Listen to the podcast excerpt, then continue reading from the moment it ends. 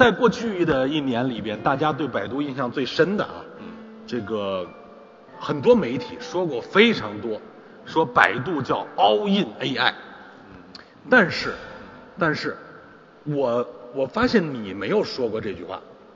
我没有说过。对对对，我今天其实想问问，啊就是是我们都理解错了吗？就你怎么理解百度在 AI 上这么大的动作，但是你其实没有说过这个 all in AI。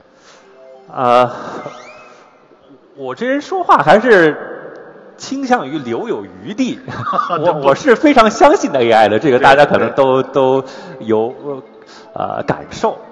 但是没有这样说呢，还是呃希望大家不要把一件事情绝对化。对像我刚才举的这个这个百度搜索这种例子，其实今天的搜索背后的技术已经完全都是呃人工智能的技术。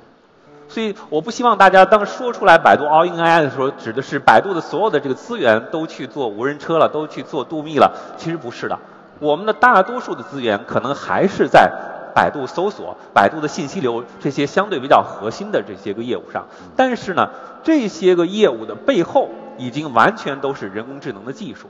我希望大家就是理解这个 AI，或者说理解 AI 对于百度的这个作用的时候呢，更能够理解到它是一个无处不在的推动所有百度业务往前走的这么一个力量，而不是仅仅推动百度产生新业务的这样的一个力量。嗯。